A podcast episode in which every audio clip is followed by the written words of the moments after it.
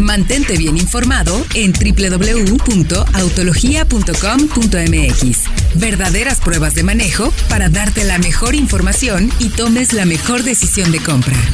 Muy buenas noches, bienvenidos a un Sin ABS más, pregúntale a la marca. Hoy tenemos la oportunidad de platicar con el presidente y director general de una de las marcas más importantes del país, de hecho en ventas y producción siempre está, aumentas en primer lugar y en producción siempre está ahí en el números más importantes de producción. Más de 13 millones de unidades producidas en casi 60 años de presencia en el país. De hecho, para la marca, ya me corregirán si no estoy en lo correcto, y lleva 10 años como líder de ventas en el país. Me refiero a Nissan Mexicana y está con nosotros José Román, quien les quiero contar brevemente quién es, para que, además de ser el presidente y director general, él también fue ni más ni menos que el líder global de Datsun desde 2017. Eh, fungió como Corporate Vice President de Global Datsun Business Unit y desde Japón lideraba todo lo que Datsun estaba haciendo a nivel global para mercados como India, Rusia y Sudáfrica.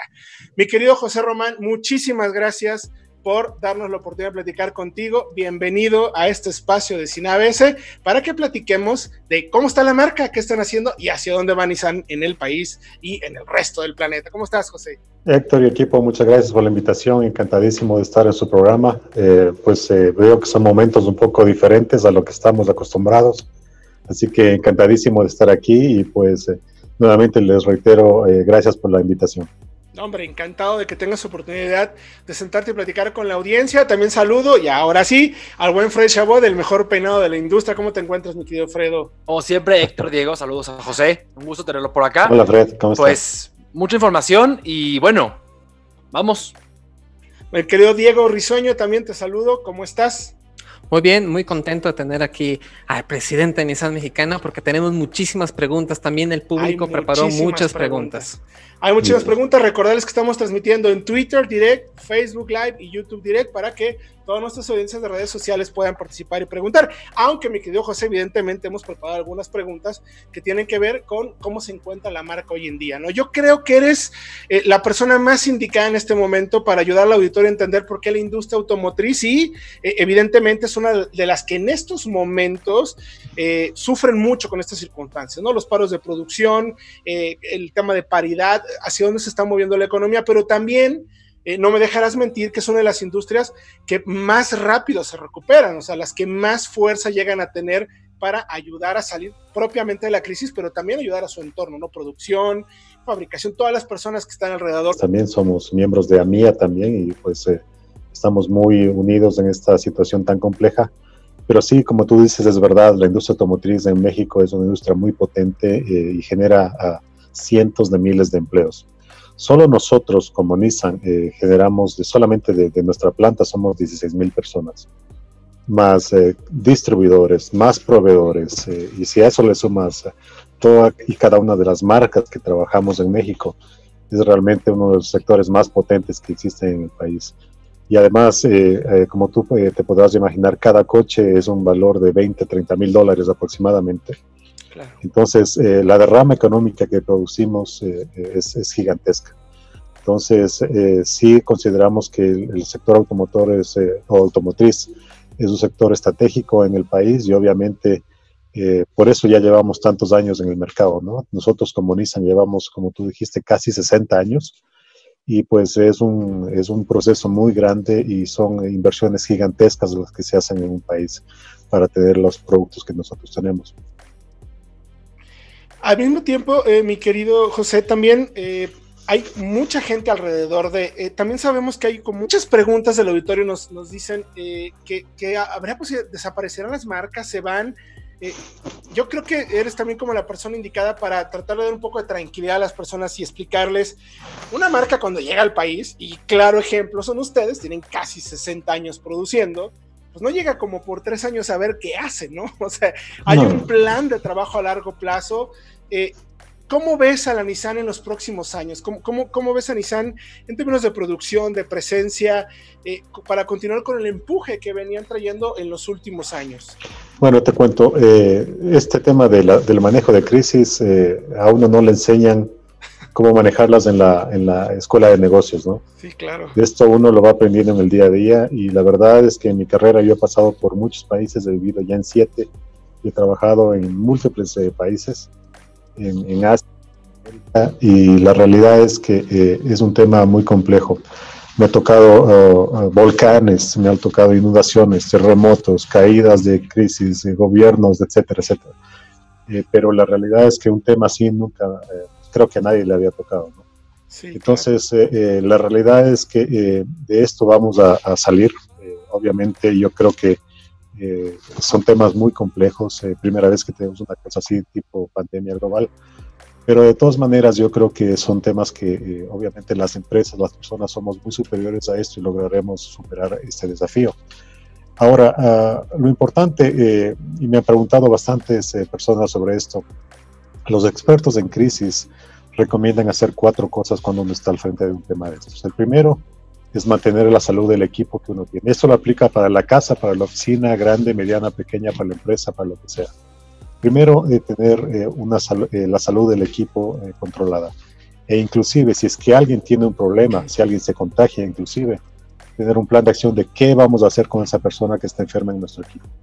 Eso hay que empezar a planearlo con tiempo. Segundo cosa, planear la, la, fortaleza del negocio. Eso estamos haciendo. Hay que preservar, por ejemplo, assets importantes como el equipo. El equipo de liderazgo, el equipo que maneja la empresa es muy importante y eso es un, es un activo fijo que es, es clave para superar la crisis. Y obviamente no olvidarse que después de esto va a llegar un escenario de recuperación. Entonces hay que planear de aquí a un mes, mes y medio, dos meses. Cuando esto mejore, cuando se, se supere, volveremos a una situación tal vez no igual a la que teníamos antes, pero volveremos a nuestras vidas más o menos normales. Otro tema importante, el tercer silo, la resiliencia financiera. Hay que planear, es el momento de ahorrar, el momento de no gastar en cosas que no sean importantes, ya llegarán los momentos donde podemos eh, gastar en las diferentes cosas. Y obviamente el cuarto es tener un plan de acción muy claro y tener una ejecución importante. y obviamente comunicar esto y cascadear a la organización.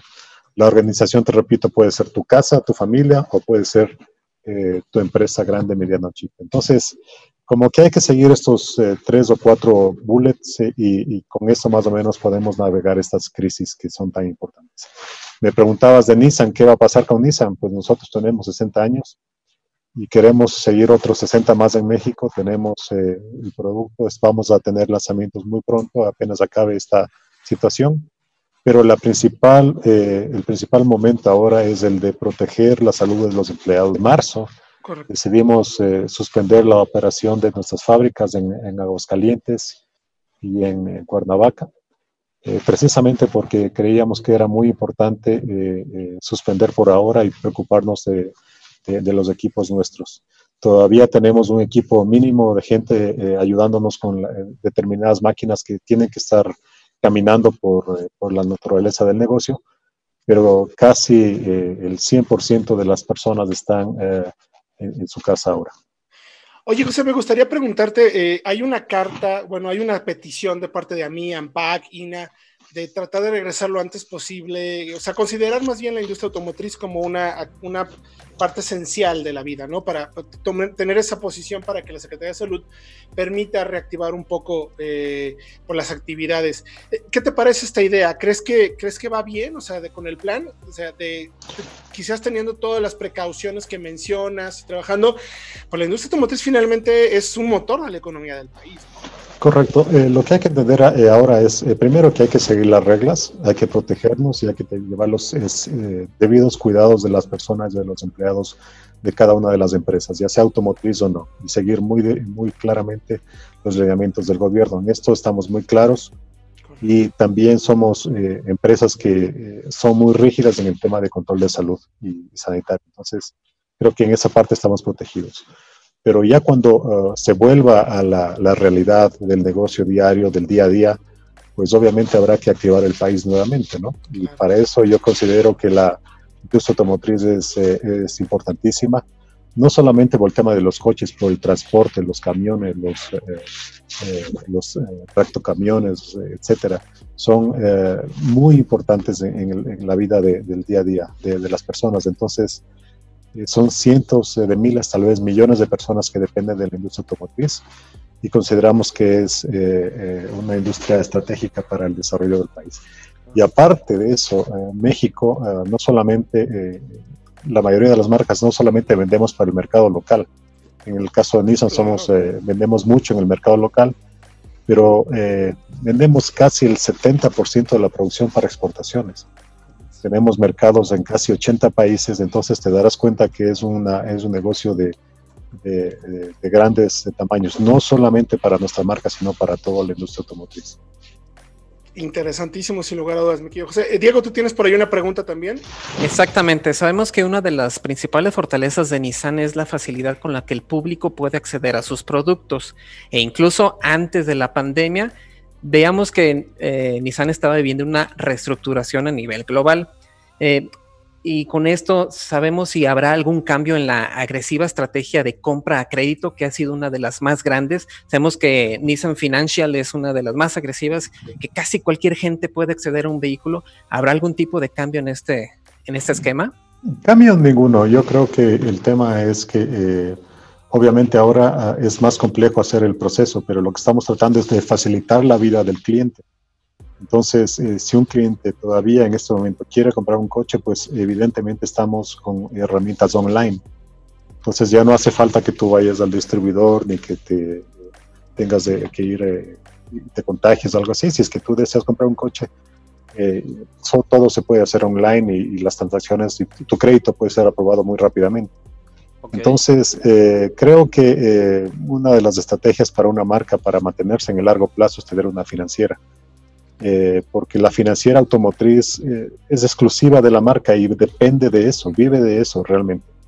Entonces, el banco es interesante, pero el banco tiene diferentes sectores, agropecuario, industrial, etcétera. Nosotros solamente en la financiera nos dedicamos a la venta de coches y esa es una de las buenas ventajas porque estamos en las buenas y en las malas de la industria. Entonces, eh, esa es la fortaleza, ¿no? Y, ahí te quería preguntar al mismo tiempo, José, que platicamos un poquito antes de entrar al aire. Eh, tienes un concepto muy interesante que nos comentabas que se llama dealer digital, si no me equivoco, eh, sí, ¿no? Distribuidor digital. ¿En dónde va ese tema? Aprovechando, pues esto, ¿no? La tecnología que tenemos hoy en día que nos permite poder estar platicando contigo. Sí. somos cinco personas, bueno, seis personas que estamos conectadas, cada quien en su casa, y hay otro tanto de personas viéndonos en diferentes partes de México y del planeta esta, esta charla. ¿Cómo puedes sacar ventaja una marca como Nissan de este tipo pues de Yo te cuento, yo no soy precisamente un millennial, ¿no? Eh, y, te cuento que hace 10 días tuve una videoconferencia con el equipo de el headquarter de, de Nissan México tuvimos una videoconferencia con mil personas. Al día siguiente tuve una con 900 personas y el día siguiente una con 400 personas. Eso yo te digo, hace 10 años, eh, eh, no sé, parecería, parecía imposible porque la tecnología no daba. Hoy día ah, la tecnología está muy avanzada, es muy confiable. Ahora lo que estamos haciendo aquí, compartiendo eh, vía virtual es impresionante. Entonces, yo creo que el, tema ah, de, esta, de esta crisis nos va a llegar a bastantes eh, aprendizajes. Y uno de estos es que la tecnología ya está lista para que el público masivo lo utilice. Y obviamente no solamente en el mundo de los coches, sino en el mundo general, creo que el tema online se va a, acelerar. Eh, si tú ves, eh, por ejemplo, los domicilios, el envío de las cosas a las casas de cada una de las personas, está acelerándose muchísimo. Ya no, ya no tienes tú que ir necesariamente a la tienda a comprar X o Y cosa, ¿no? Eh, ¿Quién diría? Ah, nos están pidiendo ahora uh, pickups porque hay muchas empresas que nos eh, quieren comprar coches porque hay muchos temas de servicio que ahora la gente está necesitando. Entonces, eh, si tú ves ahora todo el mundo está pidiendo que se instale un internet de mejor calidad en sus casas y para hacer eso necesitas llevar una camioneta, una pickup para que hagan la instalación. Entonces, dentro de estas crisis, eh, yo creo que hay, hay grandes oportunidades. Y si me permites, estuve en una conferencia eh, que me pareció oh, ah, muy importante. Eh, tres cosas que aprendí. Una conferencia de un, de un asesor americano que fue muy, muy importante, me pareció muy inteligente. La primera conclusión que saqué de eso es nunca desaprovechemos una crisis.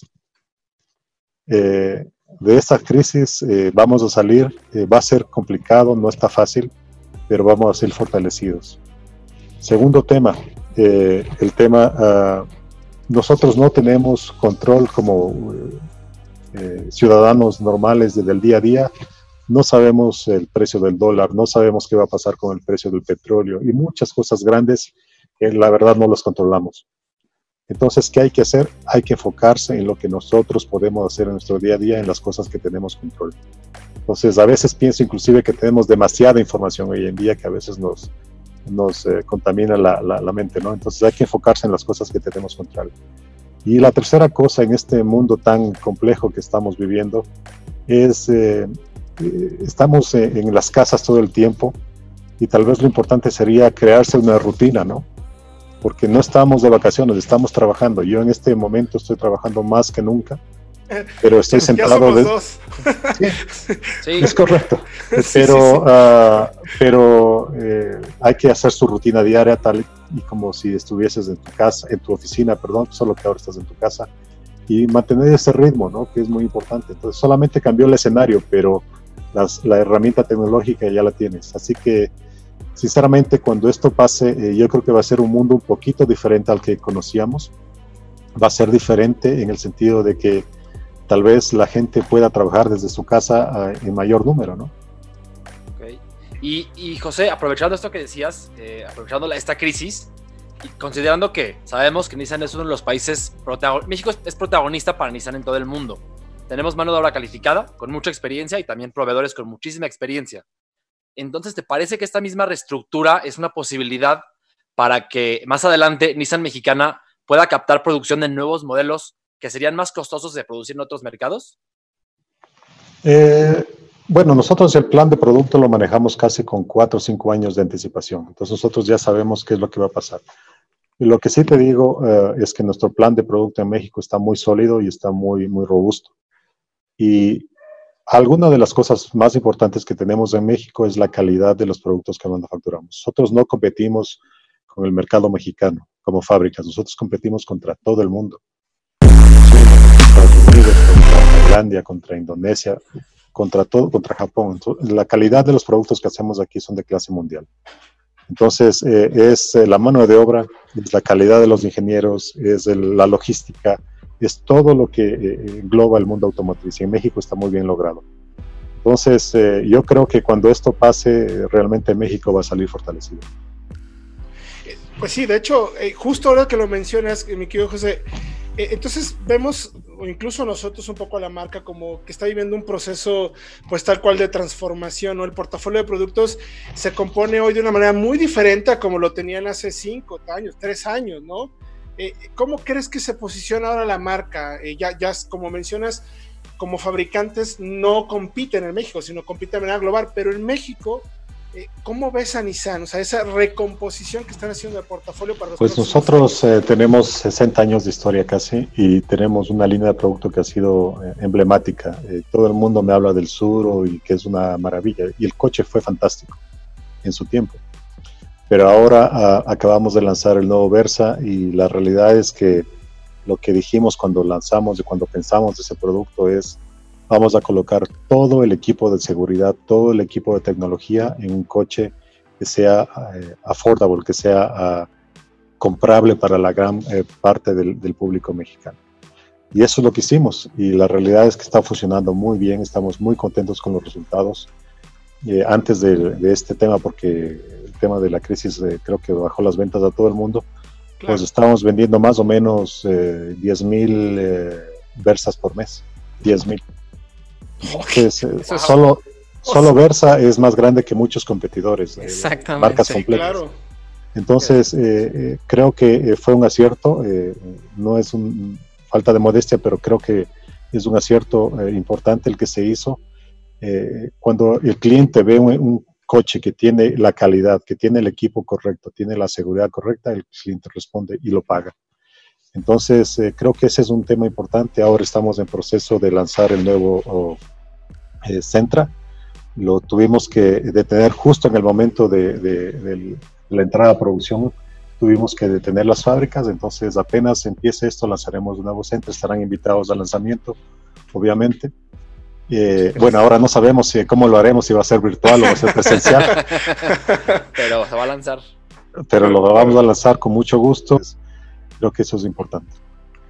Y retomando justo esto acerca del usuario y del cliente de Nissan, con tu experiencia con Datsun, este, ¿cómo ves al comprador mexicano en comparación con los de India o Rusia? Sabemos que somos mercados emergentes, pero ¿es en realidad el mercado mexicano un poco más exigente que en aquellas latitudes? Muy diferente. Eh, cada mercado es diferente. Eh, por ejemplo, yo te diría India.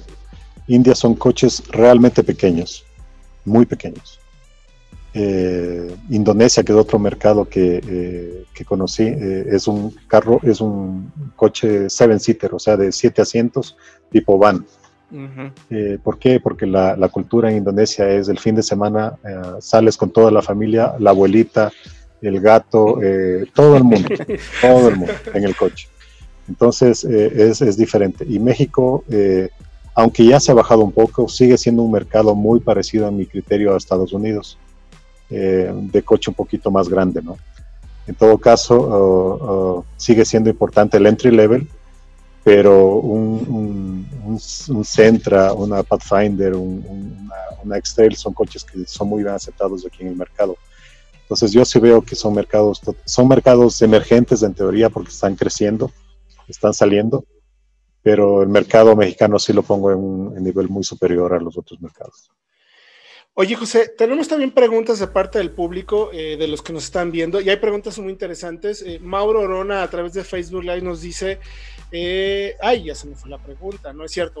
José Alfredo Sánchez, perdón, viendo la renovación que han hecho con Versa, lo que viene de Centra, ¿hay planes de lanzar algo similar para March en corto o mediano plazo? Sí, sí, tenemos varios planes, eh, no solamente para March, sino para varios otros productos. Eh, lo que les puedo decir, no les puedo dar eh, datos secretos ni confidenciales, obviamente me entenderán, pero en los próximos 18 meses vamos a renovar casi el 60% de la línea de producto de Nissan. Entonces va a haber muchos cambios, muchas actualizaciones, estamos muy contentos con eso. Y yo creo que, eh, pues sí, eh, estamos en un momento complejo de, yo diría, de, crisis de ese tema que el famoso coronavirus, que espero que lo sobrepasemos, pero vamos a salir de esto. Y yo creo que eh, el tema es, trabajar, ser positivos y, cuidarse, ¿no? Sí, sobre todo las personas, que es como, lo más importante, ¿no? Fred, tienes tu otra pregunta, ¿correcto? Sí, sí, volviendo un poco a lo que mencionaba Diego del segmento, los, los mercados Rusia, India en el segmento entry, que también es un segmento importante en México, ¿ves a los mexicanos comprando un Datsun o somos un mercado ya un poquito más maduro? No, yo creo que es un mercado un poquito más, eh, más maduro y que eh, el, Datsun es un mercado más dedicado para mercados emergentes en este momento. Eh, si tú me dices, bueno, también hay varios Datsun, varios modelos de Datsun, ¿no? Pero el entry level de Datsun, el entry entry, yo no lo diría también pregunta Mauro Orona, mi querido José, ya te vamos a hacer un par de preguntitas más. Eh, las condiciones están afectando un poco volumen de producción, ventas, eh, también la capacidad de producción hay que reducirla. Eh, ¿Cómo ves o qué alternativas está tomando Nissan para mantener la rentabilidad? O sea, ¿cómo, ¿cómo, va a ser el panorama para los siguientes años? ¿Cómo lo ves? Bueno, es evidente que de este momento vamos a salir un poco golpeados. Lo importante es salir lo menos golpeados posible y lo que estamos tratando es de mantener el empleo en el equipo de, Nissan mexicana. Eso es lo que más, más queremos y tratamos de proteger.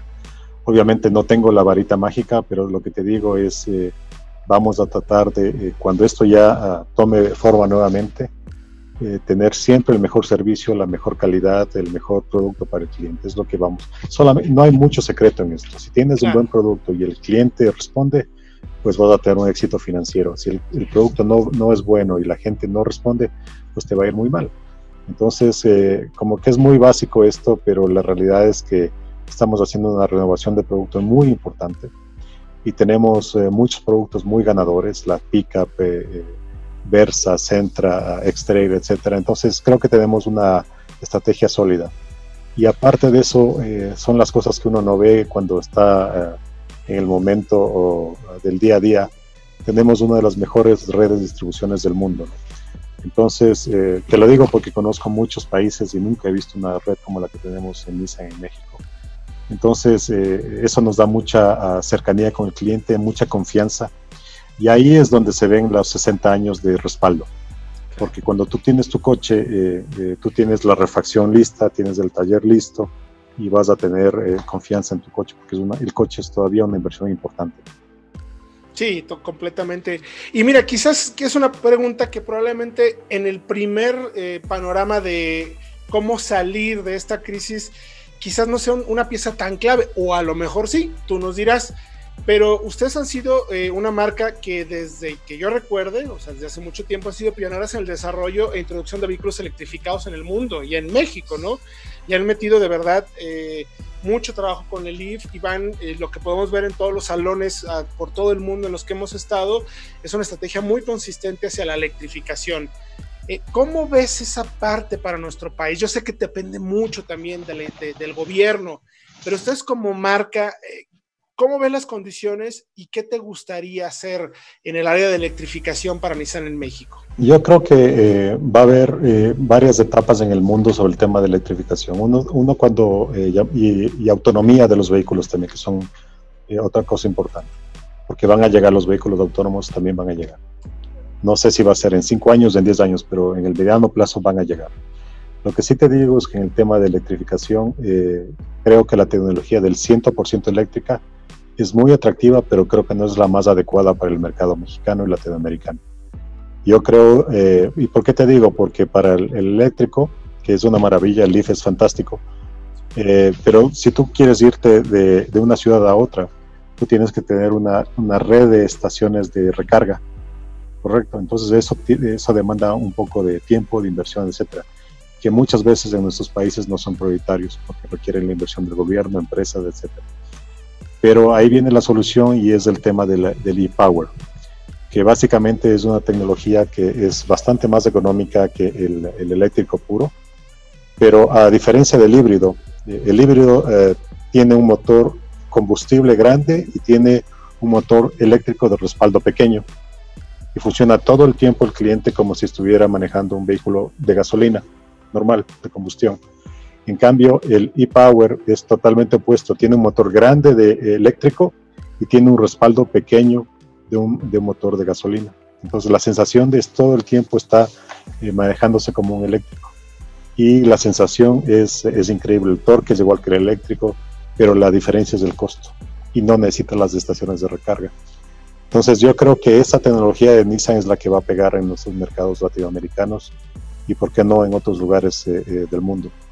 Eh, si tú me preguntas un tiempo, uh, esto puede ser muy rápido, eh, un par de años puede estar esto caminando ya, pero ya si quieres electrificación a largo plazo va a ser en Latinoamérica, yo creo que va a ser 10, 15 años. Ok, perfecto. Pues José Román, eh, de verdad agradecemos muchísimo el tiempo que te has dado por las respuestas.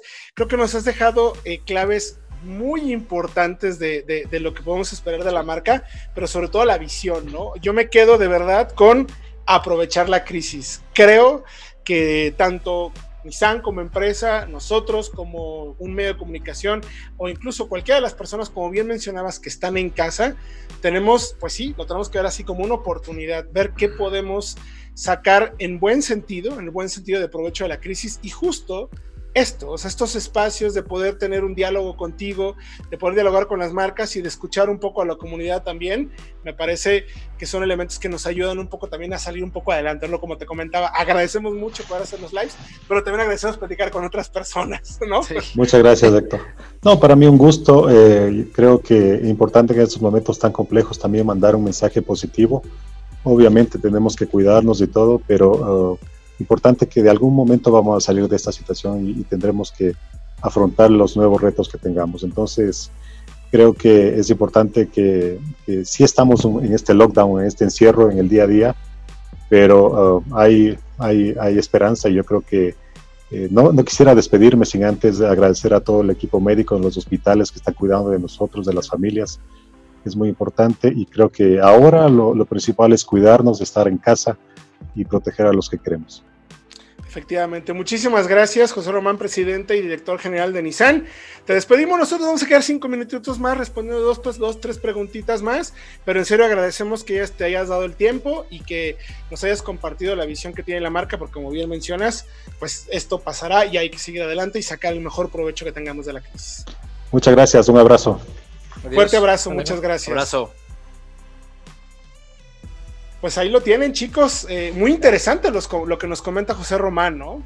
Sí, sobre todo me quedo con un poco con la tecnología e-Power, porque es interesantísima, es muy popular en Asia, en donde como en México no hay todavía la infraestructura para autos eléctricos y tampoco está el tema de costos, es que son muy caros. Efectivamente. El e-Power es tal cual un extensor de rango, o sea, tienes un coche eléctrico que si lo quieres usar y llegar un poquito más allá, puedes llegar porque tienes un motor de gasolina convencional que te permite viajar eh, distancias largas. Interesantísimo.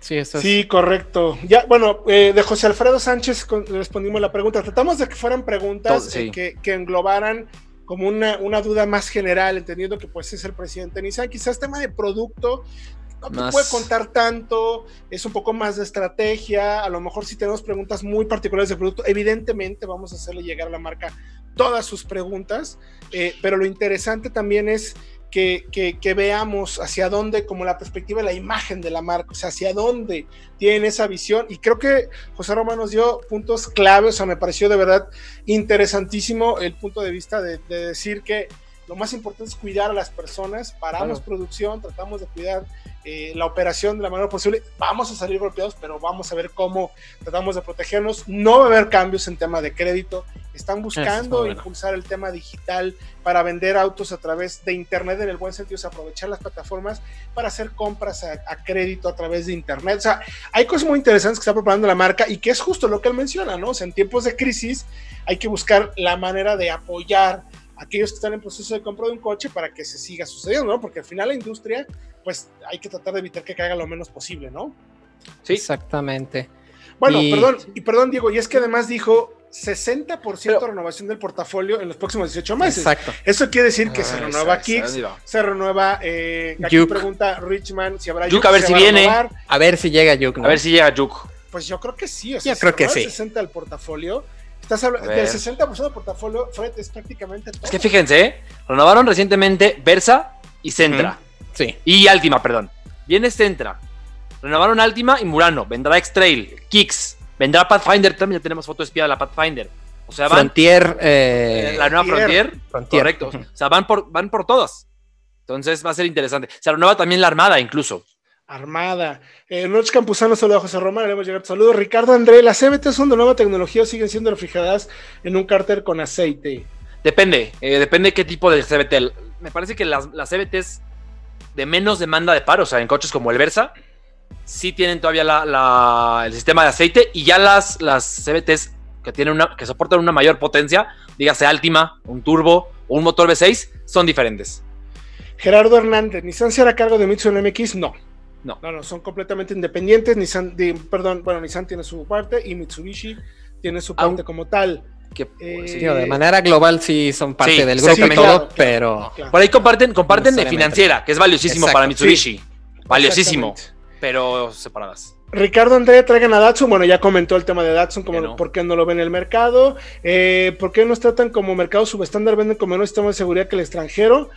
Pues eh, yo creo que sucedió, mi querido Said, y, y bueno, prueba, no lo digo yo, prueba está, nuevo Versa, nuevo Centra y los cambios que va a haber en el, en el March, que, apuestan a eso, ¿no? Kicks con SP también, todas las versiones. NP300, SP.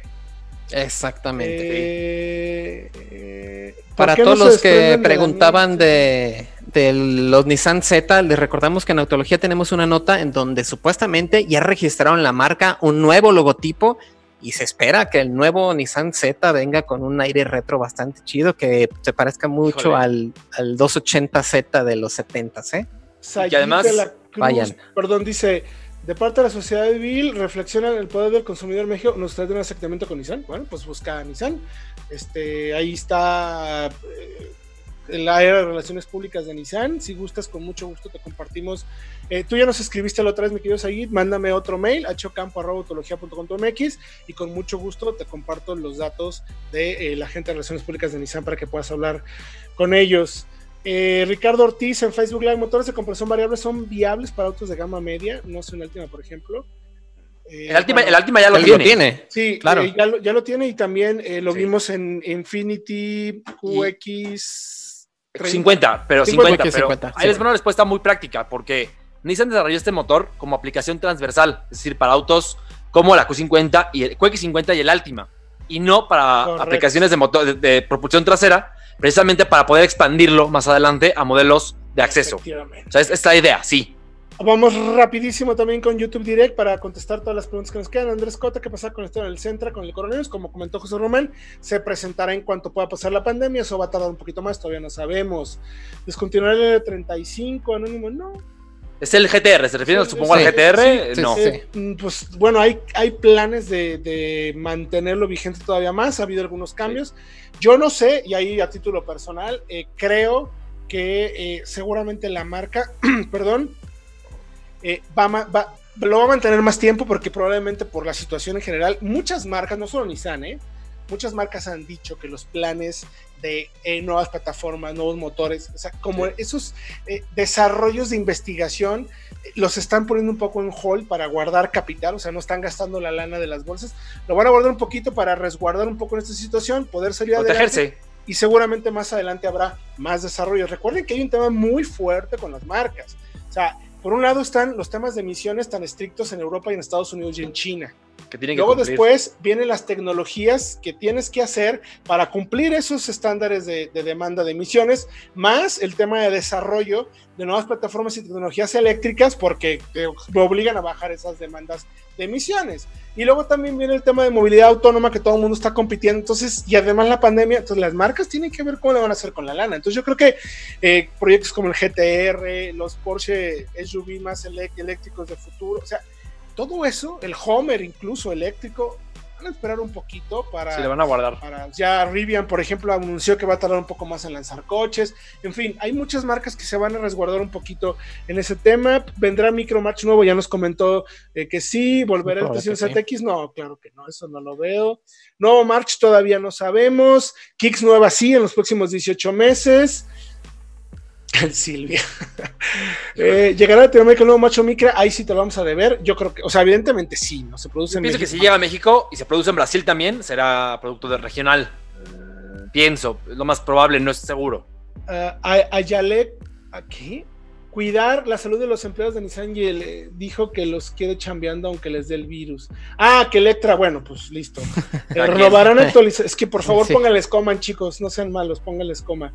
¿Renovarán actualizar el March? Sí. Eh, ¿Tiene alguna visión para tratar de competir con Renault Quid, Suzuki Ignis o Spark? Justo pues, no. El, pues, pues, bueno, pues de cierta manera es el March. Del March ahorita. A ver, seguramente sí. se quedará el próximo March, ya veremos. Pero no sí. creo que Nissan descuide ese segmento, ¿eh? para nada. No. Amigo, Nissan está vendiendo coches en línea. Bueno, como comentó José Román, están abriendo un poco la posibilidad de eh, transmisión en eh, transmisión. Eh, todo el tema de servicios de línea, eh, llevar el coche a la, de las agencias para llevarte con el crédito. Están, están con un concepto que se llama dealer digital, que iban a desarrollar los siguientes meses y bueno, que ahorita lo están empezando a aplicar. No marchas forzadas, sino como respuesta a la misión que tenemos hoy en día. Eh, Volkswagen T-Cruz no tiene nada que ver ahorita, mi querido Walking Simios. Eh, ¿Creen que llegue el March? Ya comentó que sí. Interesante la Nissan Z. Si el juego Forza va a ser Ok, perfecto. Bueno, pues ya respondimos todas las preguntas. Tanto en Facebook como en YouTube Direct. Y pues gracias. Interesantísima plática. Mañana eh, subiremos una nota al respecto donde encontrarán este live para todas aquellas personas que se la acaban de encontrar. Ahí lo, ahí lo compartiremos, mi querido Fresh Shabbat. Correcto, Héctor Diego. Eh, mañana otra vez misma hora o, o con, mañana con Sergio. No, ¿Qué mañana va a hacer? 4 de la tarde, Sergio Oliveira haremos un crossover. Uno más. Se, llama, eh, se, refiere a aislados, si no equivoco, aislados, pero, pero, no callados. callados. Platicaremos con Sergio Oliveira sobre autos. Haz de cuenta que es una charla, como cuando vamos en el avión, nada más que sin groserías. eh, igual, igual se filtra bueno. una que otra. ¿eh? Por ahí se filtra alguna grosireñiña. Pero gracias, mi querido Fred Chabot. Gracias, Diego Risueño. Gracias, gracias a todos por estarnos aquí soportando una hora. Y ya saben, mañana nos vemos. Pre preparen sus preguntas para Sergio, ¿eh? Porque... Preparen sus preguntas para Sergio, sí. El miércoles tendremos eh, siete y media de la noche también un eh, sin ABS, pregunta a la marca con la gente de Suzuki. Jueves tenemos live test a las una de la tarde, si es una de la tarde, ¿verdad? Exactamente. Test Sí. Live. Test, live, Live. con Cupra Ateca. Tenemos Cupra Ateca, vamos a mostrar. Híjole, ya vi que andan a pie ya, ¿eh? Eh, Sí. Bueno, pues de aquí a la, al Superman. No, podemos No le hace, nada, oye. pero bueno. Este, y el viernes, siete y media de la tarde, con José Román de Yeito, nos va a contar un poco de lo que platicábamos hoy con eh, José Román. La recuperación de la industria automotriz. Sí, es una situación complicada, pero la industria automotriz, yo no sé potente. cómo le hace, porque tiene mucha lana, pues, pero siempre salen adelante y rápido. ¿eh? Son las industrias más golpeadas, pero también son las que más salen. Por eso es que preparen sus preguntas. Esto es el esquema. Y el próximo lunes, 7.30 de la noche, con Volkswagen. Entonces, Ya, estos son más o menos lo que Sí. tenemos de live para la próxima semana aquí en Autología. Gracias, mi querida Lupita, por tu tiempo, Diego, Fred y a todos los que estuvieron con nosotros. Nos vemos mañana 4 de la tarde con Sergio Oliveira en Aislados pero no callados. Mantente bien informado en www.autologia.com.mx. Verdaderas pruebas de manejo para darte la mejor información y tomes la mejor decisión de compra.